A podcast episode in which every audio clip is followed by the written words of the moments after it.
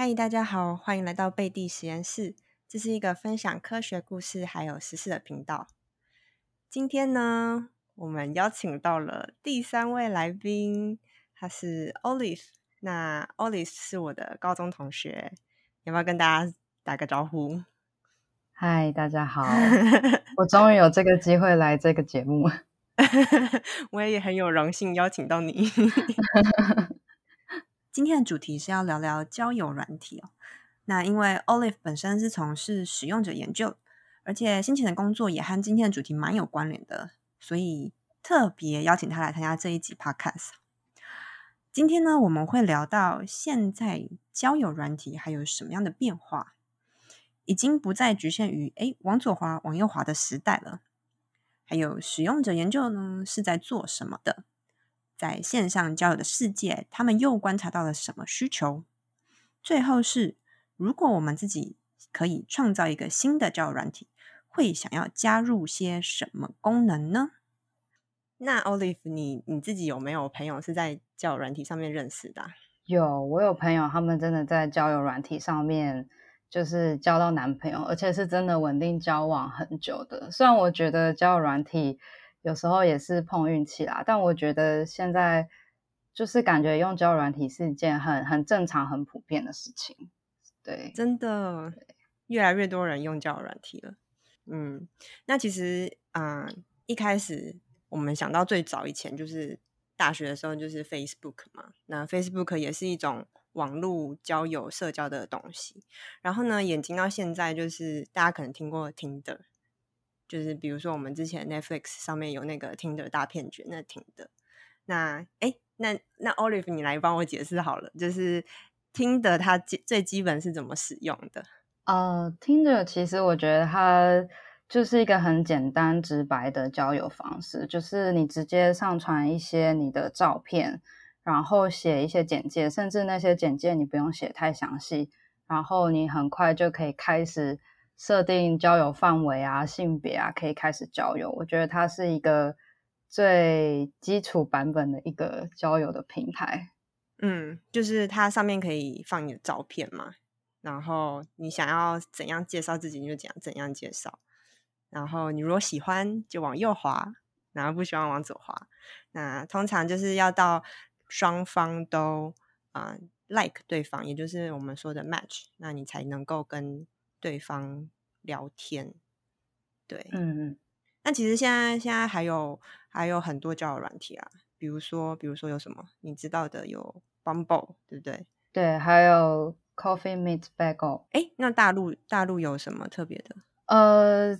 有最有名的，其实台湾很现在很多人用叫做探探。那探探其实它我觉得跟 Tinder 非常像。然后还，因为它也是往右滑，往往右滑，往左滑。没错，其实探探我不太有点不太确定它是哪一年开始，但我觉得它应该也是模仿 Tinder 的。嗯，然后在大陆的话，其实还有一很多其他的啦，有一些其实它跟 Tinder 不太一样，它是有点偏，就是像是比如说陌陌这个软体，它就是陌生交友，但是它上面有很多那种。像是影音娱乐的东西，就会你会看到很多像是网红之类的，然后在上面上传他的呃小影片啊，然后做各种表演，然后还有那种小房间，大家可以进去看他们直播什么的。嗯，对。那你个人有比较常用哪一个吗？我其实以前，其实现在也还算会，就是最常用的还是 Tinder，因为我觉得上面的人最多嘛，但是。呃，一部分人多，其实就也会有太多的问题，就是因为上面有各式各样风格的人，所以我后来可能会比较常用的是 CMB 啊，或者是 Bumble。嗯嗯，其实大家用交友软体就是目的很多嘛，就是各式各样的目的，不一定只是要找寻另一半，有些人可能就只是单纯的，嗯。要怎么说？约炮？对对对，交友目的很多，有的人可能是约炮，有的人可能是呃，只是想要找人倾诉什么的。其实这个也是跟我之前工作就是做的研究，就是也是有了解到一些。那 Olive，你之前做的这个，我知道你是使用做使用者研究，那不过你要不要跟我们介绍一下，说就是为什么我们要做使用者研究这样子，或者是使用者研究到底是在做些什么？哦，好。就是其实大家都会，不管是软体还是硬体，当然讲软体可能因为我比较经验比较好解释。就比如说你去下载一个软体，或者是你去下载一个 APP，那可能我们会觉得说，我们想好说，哎，大家会想要什么功能？比如说交友软体，我们可能会觉得说，哦，不是就放一些照片、基本资料，然后就可以找人来使用了吗？但其实我们可能要研究说。呃，从人的角度，他们有什么动机或什么需求要来用啊？或者是他们在用的时候会有哪些行为是我们可以观察或参考的？然后，或者是他们平常在生活中的交友有没有一些痛点是还没有人去解决？那我的工作就是，嗯，可以从一开始就是去寻找这个市场的人的行为，到嗯，可能后面我们嗯 A P P 上线。用起来好不好用这一些，就是都可以透过使用者研究的这个专业或者是这样子的职位去，呃，帮助我们解答这些问题。然后这样子可以让设计师还有工程师在开发的时候呢，就是比较有方向，然后也可以帮他们验证一些问题。哎，那所以这样听起来，就是你们会先参考市面上已经有的，比如说交友软体，嗯，会，然后再去再去做设计。会的，其实。呃，我们如果假设真的是一个全新的，就是说啊，我想要创业或者是怎么样，就是你要做一个新的东西的话，我们一定也是会参考竞争的对手。那竞争对手可能我们又就会去想说，到底竞争对手是谁？比如说，呃，会想要陌生交友的人，那我们可能除了参考听着，我们就会去思考说，哎，生活中有哪些情况会有陌生交友？会不会他是想要去找一个兴趣同好？那兴趣同好的人。会透过什么地方交友，或者甚至是有些人很严肃的想要相亲，那他可能不只是网络交友，他可能会去那种婚友社或者是相亲的公司。对，那我们就会把这一些呃，就是范围扩大，然后去定义说我们要参考的公司啊，参考的对象是谁，然后找他们的消费者或找他们的使用者来研究。那这样子，比如说像叫软体好了，我可能就已经可以想到说。上面用的人有可能有几个目的，那有没有就是你们在做研究以后就发现了一个新的市场，就是一个新的目的是啊，一开始当初大家都没有想到的。嗯，是有可能的，因为比如说我们去用 Tinder 好了，呃，可能我们会觉得说啊，大家去应该都是约炮，比如说你很刻板印象觉得都是约炮，或是说啊，大家都去找恋爱对象，但你实际找这一些人来去访谈他，你就会发现说。哦，我其实只是想要找一个人聊一聊，我并不是想要真的有个断关系。那或者是他说，对我，或者说哦，我只是新来到一个城市啊，然后我觉得很孤单啊，那我没有什么事情好做，我想要打发时间，或是甚至有人他可能只是说我就是喜欢看漂亮照片，或是我就是喜欢 match 的那个瞬间。那这个时候你就会哦，对，你会发现其实大家去用的目的是很多。那你收集到这些目的，你当然就是可能要做一些分析啊，比如说哪一些目的的这种强度或是需求是那种硬需求，那有一些可能是比较轻松的，呃，不是那么重要的，就是对一个公司的研发来说不是那么重要，或者是说，呃，对之类的，就是我们会把它做一些分析分类，然后再去看说我们想要攻略的这一个 市场是比较偏哪一种的，对，嗯嗯，对。就好像比如说，我看到 Bumble 上面它就有分，就是你要恋爱关系，或者是什么随性，或者是交朋友关系那种，对不对？对。有一些甚至是你，比如说我是女生，然后他你也可以划女生，就是不管不是只有单独异性，然后就是你同性也可以划的。没错，没错，就是也是就像刚刚我们聊到。因为目的不同嘛，那之后研发产品的走向就会差异很大。比如说，你可以用很简单的形式，像听的这种看脸的，但有些人就是想要呃灵魂上的交友，那你可能就可以去研发其他方向。比如说，有的人会用声音来交友啊，或者是他可能会呃先用兴趣为出发，大家一起就是聊兴趣或聊兴趣，或者是呃不露脸。去哦，对去互动，或是一起玩一个游戏，然后之后才开始交友，或者是像很有些人就很想要很认真嘛，所以难免就会出现那种产品，就是要你填什么二十个问题、五十个问题，把家庭什么价值观、宗教或者是心理测验都做完才可以交友，就是他会依照这个公司想要攻略的市场，会长出不同形状的 APP。哦，对，我自己是有玩过那个用声音的，哦，我忘记了，好像是台湾的某一个，就是他会随机帮你配对，然后你就可以聊三分钟还五分钟，是。叫什么 talk 什么 talk 的吗？乌什么 talk 的，对，哦，我我我觉得我 你就是涉猎研究大陆大陆 app 的，对，其实其实大陆那边用声音，嗯，就是大陆那边研发产品的多样性，我认为是比台湾还要高的。就是他们可能有声音的社交，有各式各样的社交，然后各嗯式各样的推荐方式，各式各样的呃互动方式，比如说各不同的房间、不同玩游戏，或是一起听歌，或是干嘛，就是他们在 A P P 的研发的玩法上，其实是玩的很丰富。哦，对，哎，可以可以说你是哪一个公司吗？哦，我之前是在 好，我想确认一下。好，Olive 其实这是在那个腾讯，然后之前是在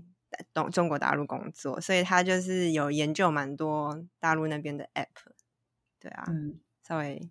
帮大家补充一下你的背景知识。其实我们在做研究的过程，除了参考当地的市场去找使用者来访谈，其实我们也会参考国外的产品，就是不同国家的产品。嗯，嗯那但那种研究就比较像是找亮点，然后呃去刺激我们去想说，那有没有类似的交友需求，然后衍生出的功能可以参考这样子。哎，这样听你讲起来，我蛮想要试试看那个玩小游戏的。那个是大陆的吗？呃，对，但其实那种玩游戏的很多，它可能是藏在交友软体里面的功能。那坦白说，现在听的是不哦是也有出越来越多？因为我本身没有做这个研究之后，因为那只是之前的专案嘛。然后我现在呃没有在做相关研究，我最近也比较少用听的。但是我据我所知，听的最近也是有一些像小游戏嘛，所以我才。就是他们大概也是想要用不同的场景，或是满足不同交友嗯、呃风格的人，然后去做了这样的研发。我之前我有玩过听的小游戏，它就是超级实境，就是它会有一个影片，我不知道你有没有看过，然后它就叫你说选 A、B，它好像是什么彗星要撞地球，然后你跟你的朋友在 bar 里面就是收到那个简讯说彗星要撞地球了，然后你就要做选择，比如说你要跟 A 朋友跑还是跟 B 朋友跑，类似这样，哦，你知道吗感？觉蛮好 玩的。对，然后到对对对，然后最后就是会有个 ending，然后 ending 那就是有点像是属于你，因为你选了你的路线，所以才有你这个 ending，然后他可能就会在别人的那个字节那边显显示出来说，哦，谁谁谁他也跟你选择了一样的结局，其实我觉得，把对我觉得这蛮有趣的，因为呃，很多游戏、很多玩法，他们或者是很多人说我想要找的对象，他们都会说我想要找一个跟自己相像的人，不管是兴趣爱好还是价值观。但是，嗯有时候其实，在做这样的设计，我也会去思考说，难道大家就是真的知道自己适合什么样的人吗？或者是真的是需要兴兴趣爱好相同的吗？所以我觉得它是也是一个很好的做法啦。只是有时候我也会去想这个问题。嗯，就是我们的另一半不一定跟你完全的一样嘛，有可能是互补，或者是有不同的兴趣可以互相交流。，对，有时候我其实呃自己做过这种产品的 研发，讲这个好像有点不太好，但是我做研究做到后，我觉得呃交友软体上跟实际见面还是差很差异很大，所以呃有时候你不管设什么条件，或是你认为他兴趣跟你相像，可是见到面以后完全是另外一回事，而且有时候那种好感是相处才会发现的，嗯嗯，对。那你会觉得好，因为是是我最近就用起来的心得，虽然就我觉得这这个这个感想也不是很好，但是我后来发现，就是交友软体上面还是蛮看脸的，就是你因为你一开始没有没有就只能靠他的自我介绍了解他这个人，所以你就很难认识他的内在。没错，一开始就一定是看脸，就是无论是男生女生都是看脸为主，就很外貌协会，就对了。你也是吗？对，其实我觉得我我也是。然后根据我个人的 多年的交友经验，以及我去访谈别人经验，我觉得。呃，应该是交友，我之前的想法啦，就是我觉得交友软体是不是应该试着让大家有更多机会去让他们在上面有不同形式的影像呈现，比如说，呃，现在听的可能有类似 GIF 的那种，或者是小很很短，只有两三秒那种动态，但是我觉得如果它能够类似像 TikTok 可以，呃，有很短的，就是你有说话的，或是你做某件事情的，即使是一分钟也好，我觉得有些人他们的气质跟静态的照片真是差异非常大。但是其实这个东西，这个 idea 它有一个缺点，就是说我们开发 app 也会想说什么样的门槛是 OK，因为上传影片门槛是高的，可是上传照片门槛是低的，所以你一个新的使用者来，你想要很简单交友，你可能就是啊，我就是上传几张好看的就好啦，或是我上传风景照就好啦。那他可能对于我刚刚那种 idea，他就会觉得说哦，好麻烦，我还要录影片什么，所以我觉得，嗯嗯。对，就是我我是有这个觉得这个方向不错，但它也是有一个缺点，所以我觉得交友软体真的很难做。对，就觉得好像这样有点事后诸葛，不过就会想到说，那一开始听的他们到底是怎么有这个想法的？你你有去研究过吗？其实我没有追溯到一开始，哎，嗯嗯，你这么一问，我也会开始想，因为像脸书不是一开始也是这种概念，就是看照片。哦，对对对，他们就是 想要认识别的系的女生，然后想要对想要增加他们的交友范围。对我猜，可能这就是一种很简单、很直觉的交友概念，就是照片、名字、一段自我介绍。只是我觉得他那个左右滑 match，我觉得也是就是很简单，但是一开始能把这些组合拼在一起，我觉得也是蛮厉害的。嗯嗯，就是很。很创新的一个 idea，对，所以所以你那时候做研究的时候是要自己亲身去使用很多的 app 是吗？对，因为呃你要做使用者研究的话，当然是越能够身临其境的去同理使用者的感受是更好，所以你当然要尽可能的去用所有的产品。那当时就是呃什么陌陌探探啊，或者是 Tinder 啊，或者是。呃，甚至我去嗯大陆那边线下的 婚友社体验过，对，但我是没有说真的体验到很后面阶段。但是我就是，如果你要做研究，你至少要去注册账号，然后你至少要把一些主要的流程走一遍，这样，然后你要观察上面的人是什么怎么互动啊，然后是什么风格这样。那你那时候去参加那个婚友社的感想是什么？太叹为观止。为什么？好，这个故事真的是蛮有趣，因为我自己是很很排斥婚友社嘛，就我不喜欢大家目的性那么强。但那时候为了体验，我就去注册一个呃，在大陆蛮有名的一个婚友社。然后注册完之后，就立刻有人打电话给我说：“啊，小姐，小姐，不是，他们说是说 美女，美女，美女，美女。” 他们是说美女，美女，美女，你要不要来我们线下门店体验一下？然后我当然就是哦好啊，但是其实那时候我就偷偷带着我一个男同事陪我去，因为我不知道会发生什么事。然后就那男同事就在外面等我，这样他们就派了一个自称是老师的人，然后带我去就是咨询。那嗯。他们一开始就是叫我填超级详尽的表，我想大家可以想象吧，就是你一定要有你的收入啊、家庭背景、几个兄弟姐妹，然后你就是啊什么籍贯是哪里，就身家背景调查的感觉。没错没错，因为毕竟是相亲嘛，他们要用最有效率的方式去找到最匹配的人。那但是我觉得夸张的事情是后面，就是说我填完资料以后，那个自称老师的人他就是会有一个 SOP，就是一套话术来玩弄你的心情，就是他一开始怎么玩弄？他一开始就是呃，会先看一下，然后就说，嗯，你的薪水也不是很高嘛，你的工资也不是特高嘛 之类的，然后会说，啊，你是台湾人是吧？你来这里工作很辛苦吧？然后呃，就会开始讲很多不太好听的话，比如说薪水不高，然后又说啊，你的年龄差不多要三十了，其实女人过了三十岁就会开始掉价。那你这样子以后很难找对象的。你看你工资这么低，你不会想要找一个好对象吗？然后他又会开始说：“哦，台湾来的，我想。”他会开始就是好像开始假装开始同理你，就是说啊，你来其实是想要往上爬吧？我能够理解你想要慢慢往上爬的心情。可是你不觉得一个人在深圳生活就像是一个浮萍吗？好会讲话，不会觉得 对他不会觉得很漂泊吗？你不会希望有人下班的时候开车接你回家吗？类似这样，然后他会就是贬低你一番，然后又讲一些好像很可怜、很懂你的话。然后又会可能会说啊，你怎么化妆不化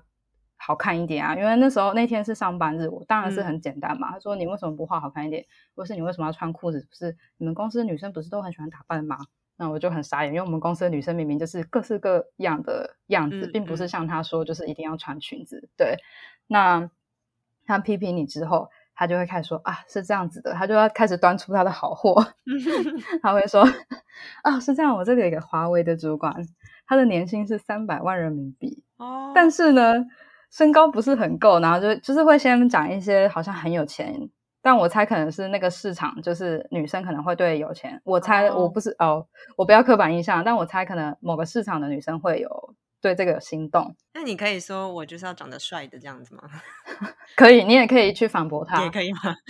可以，我就是要长长得高的，可以，可以，可以。但那时候我只是听嘛，他就会讲，然后他先讲三百万，然后就说哦，如果你跟他一起出国外派啊，他可以年薪到五百万人民币啊，不是很棒吗？什么之类。然后讲完之后，就可能是要激起你的兴趣嘛，他就会开始说哦，不过你要先正式的加入我们的会员。那我们的会员呢，其实是两万人民币。然后我那时候听到就大傻眼，说两万人民币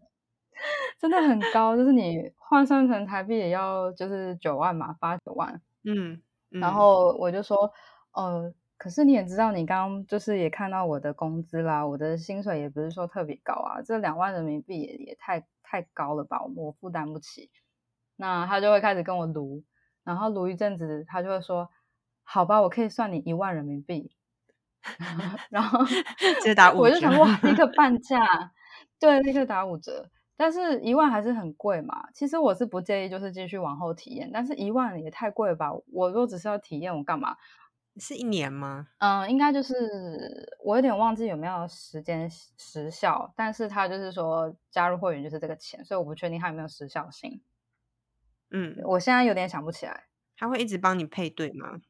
呃，对他，其实你加入会员，他会就是一直帮你配不同的人，直到成功为止。但是我其实有点不确定后面有没有隐藏的费用啦。但是他就是是先喊这个价钱，对，然后对，然后到一万，我还是说我没有钱，然后他就是假装就是很凝重什么的，然后他就过了十分钟，他说，不然这样好，我算你六千块好不好？然后我说，嗯，六千，可是我要想一下。但是其实我心里是很惊讶，哇，你从两万砍到六千。然后他看我到六千还在犹豫，他就说，不然这样子好了，我告诉你，其实呢，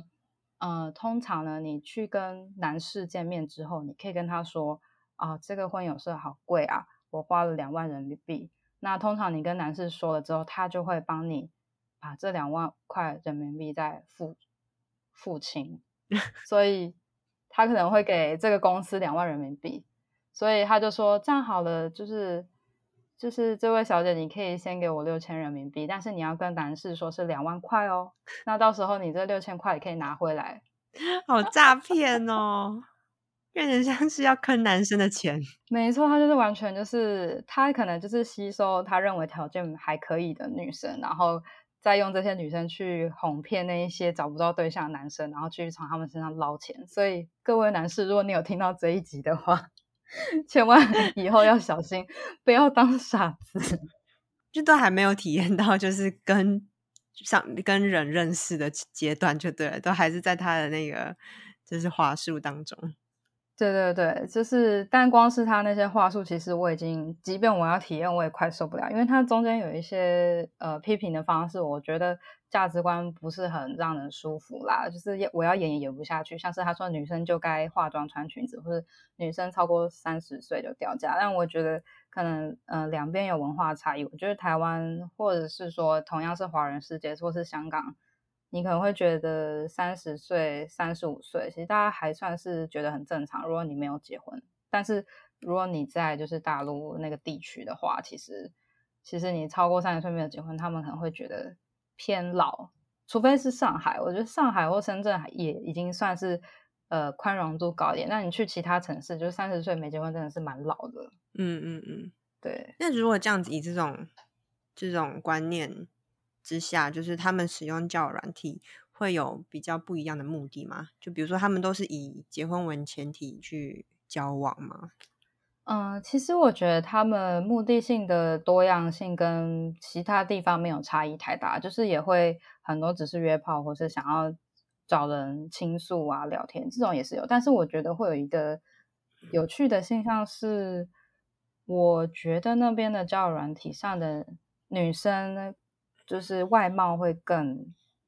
形成某一种样子，就是可能都要很白很瘦，然后呃都要用一些美颜把自己弄得很美。但我不是说这些女生怎么样，而是说我觉得可能他们对女生的某些外在要求是是有一个框架在，所以我觉得在那边其实女生要上传自己的照片，我觉得是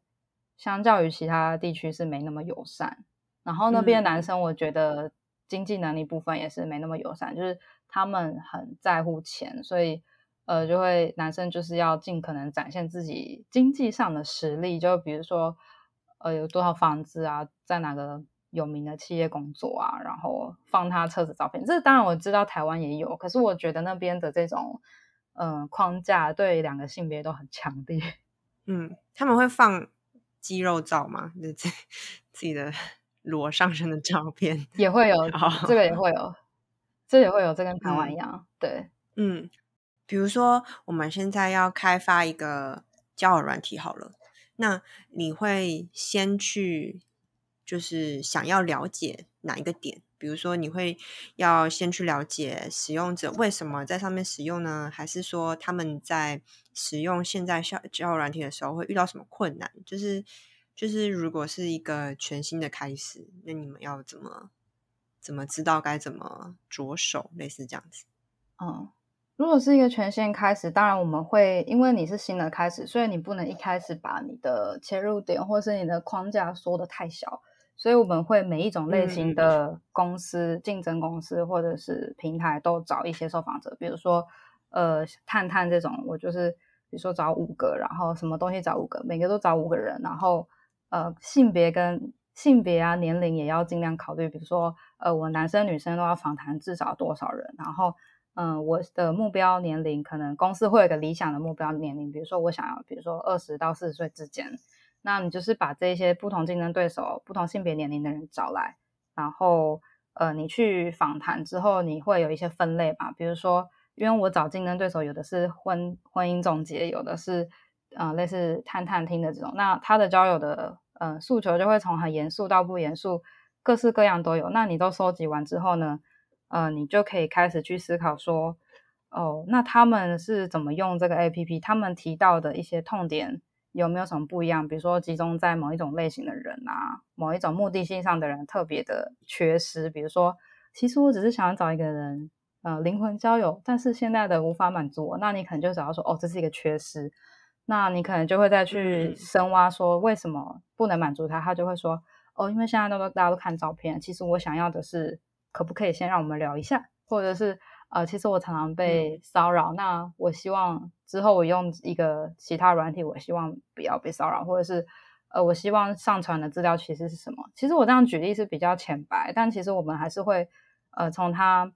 呃，示范说，哦，我是怎么用 APP 的，或是。他会讲一些话，那你自己去分析到这一些点，那你就可以考虑说，哦，这些点如果我们要研发成 A P P 的话，可以怎么做？那有时候你可能会有什么 A B C 三种问题，你想要去研发来解决，但是你可能会发现 A B 是互斥的。比如说，我不可能又解决灵魂交友的人问题，又去解决想要约炮的人问题，因为这两种人就是很明显不能放在一起在同个 A P P 上嘛，因为你会吸引到不同的人，那不同人来用这 A P P，他就会。遇到对方，然后就会讨厌对方，所以呃，可能你就要去想说，哦，我的调性要更偏重在什么方向？那做法是什么？那我们公司现在这个团队能够出到什么样程度的力量。因为虽然腾讯是一个很大公司，但其实里面的产品非常非常多，可能几十种到上百种。那那每个团队的规模不一样，所以你还是要考虑到说这个团队它的呃擅长的东西是什么，然后最后你去找一个切入点。但是不可讳言，就是就是我们找切入点的时候，当然是尽量用这种有逻辑的方式啦。但是有时候呃也要考虑到说你这个业务的老板他的想法是什么，或是嗯产品经理他的想法是什么，那他们可能会有一些。自己希望的调性或是做法，那这个时候就是你要用你的研究去说服你的老板说，哦，你这样做会有什么风险？那我建议你往什么方向走？就是他可能已经会有一个他预设想要做的调性，就对了，就不会这么漫无目的的去研究。没错，其实使用者研究它虽然可以用来做探索，但其实更好的情况是呢，你要先找专门做。啊，会做市场调查的人，或是会做一些偏战略分析的人，他要去知道说这个市场，比如说经济规模啊，什么呃用户的数量还可以增长到什么程度？那呃，他可能要有一些偏这种宏观的推估，那他推估出来，然后以及你的业务老板有一个合理的想象之后，再请使用者研究员去做这种嗯真实世界的了解会更好。但是如果说你今天想要做一个新产品，你一开始就叫使用者研究去做，其实是比较浪费时间，因为你可能，嗯，推出了好多好多种呃研究发现，但是其实这个市场可能已经在萎缩啊，或是怎么样。其实这个顺序应该是先宏观的有，然后再做我们这种底层的。那这两个结结合在一起，就会有切入点。哦，就是你也要对这个市场本来就有一些认知，然后你知道说。哪一个区域的区块的人，他们的需求可能没有被满足，或者是你已经有一些想法，说你要做成怎样的 app，然后再用使用者研究去访谈，然后去验证，点像没错。其实更好的方式是要有人告诉我们说，呃，这个市场上竞争对手有哪些，他已经都盘点完了，然后分别的市场占有率是多少，盘点完了，然后预估接下来几年会成长到什么程度，盘点完了，那。我们可能就会有方向说，哦，现在嗯比较多的是偏什么方向的的交友方式，或是什么样的公司？那这样我们在研究会有一些背景知识，我们再去做一些二手资料的研究，或是呃访谈前的规划会会做的比较好。比如说，我们会更清楚说我们要找的访谈对象的比例要怎么调配。比如说，我知道什么市场大，什么市场小，那肯定我就知道说，那我招募人的时候，什么样的比例要配的多，什么比例配的少。来到最后一个问题好了，就是如果今天你想要设计一个交友软体，因为你用过了这么多种，就是不一样的交友 APP 嘛，那你觉得如果是以你的出发点为需求，或者是以你对这个市场的了解，你会想要设计一个着重什么功能的交友软体？我觉得，就我以前。呃，研究的感受，还有自己使用感受，我觉得我可能会有两个方向，会觉得可以多了解。一个是怎么让大家有更多展现自己的形式，那可能是一个很短的声音的片段，或者是影片的片段。因为我觉得光靠照片或文字，其实你感受不到那个人的嗯真正的魅力啊什么的，其实是蛮吃亏。但我觉得可以更自由度更高，让大家去。用各种形式去决定要如何展现自己，然后对我希望它是一个自由度高的，然后工具更多的，但是要如何用是他们自己去拼凑。另外一个方向就是我觉得也是像 Tinder 在做的，就是让他们有更多不同的嗯互动或是社交的形态，就是不只是聊天，它可以去。嗯，做一些很轻度的，不管是回答问题，还是玩一个游戏，还是干嘛的。但我觉得这个他是可能有一些人他是比较懒惰的人，所以他不一定会想去用。但我觉得这也是一个方向，或者甚至是可以去思考说，怎么样让懒惰的人也可以有一一种互动方式。不过，不过我在台湾就是用了交友软体一阵子以后，就是。我觉得聊天的那个大家愿意聊天的比例真的好低哦。然后，如果让要我选择的话，如果有很多那种实体的见面会，或者是那种一起出去玩的活动，我会更想要参加。不知道是不是因为台湾人个性太太太害羞？我觉得有可能，也有可能是，呃，大部分人还是会比较把时间花在跟嗯熟悉的朋友或是家人社交，所以要跟陌生人社交，通常是仅存的，除非这个人真的很吸引他，不然。大部分在网络上遇到的应该没有什么心力去聊，所以我觉得我也蛮认同你说的，就是有没有一些促进大家线下去交流的方式。其实这国外有有有那种创新的，是设计说可以两两出去之类的，印象中，或者是朋友帮朋友介绍的那一种，然后就是鼓励线下去去见面，但是它会有一些安全性的。其实一对一也是有啦，就是感觉可能要想一下，怎么又鼓励大家见面，然后又保障大家的安全。我想要一个功能，但我知道这个不太可能实现。可以有一种机制，是把这种很严、曾经很严重犯过这种，嗯，对性别不友善的，或者是说其他女生如果跟他出去，发现他会。呃，未经过你的同意，毛手毛脚或很恶心的这种，我也希望有一个机制可以帮我避开他。哦，就变成是说，你可以给他评论，呃，就是比如说星星或者评价，他就有一个记录。对我回报给后台有一个记录，但是划嗯划的人不会明确看到，当事人可能不会看到。但是如果说他真的有发生这种事情，有没有机会让他被推荐的几率降低？演算法把它降低。嗯嗯。好，这是真的是有点小敏感。我还想到一个，好，你说，对啊，对，刚刚那个虽然虽然我希望这样，但我知道这样歧视别人不太好，但我还是，或是他有一些隐私问题，但我真的是很害怕遇到这样的人。然后我想到另外一个，就是我朋友他在网络上 发现，就是在美国有那种脸书社团，然后标题是说。我们在跟同一个男人约会吗？我觉得那社团应该蛮有趣，就像就好像听的大骗局里一样啊，就很多人都在跟同一个人约约会。没错，就是其实一个是跟一个同一个人约会没关系，但是就比如说会不会都说在交往啊，同时劈腿啊，或者是说发现对方是个骗子，这样可以早点通知对方。但是这种就是没有。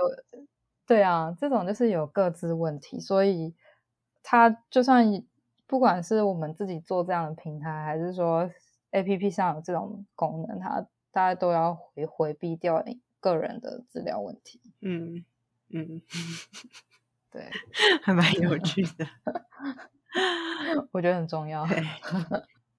那今天很高兴，就是 Olive 陪我录这一集哦，谈论交友软体。那其实现在交友软体真的是很多种了。那大家如果要尝试的话，也要自己要注重安全，就是要跟第一次见面的人约在一些公开的场合，这样子才能保障自己的安全。那嗯，我觉得就是现在交友的方式已经越来越多样了，所以这不妨也是一个认识对象的方法。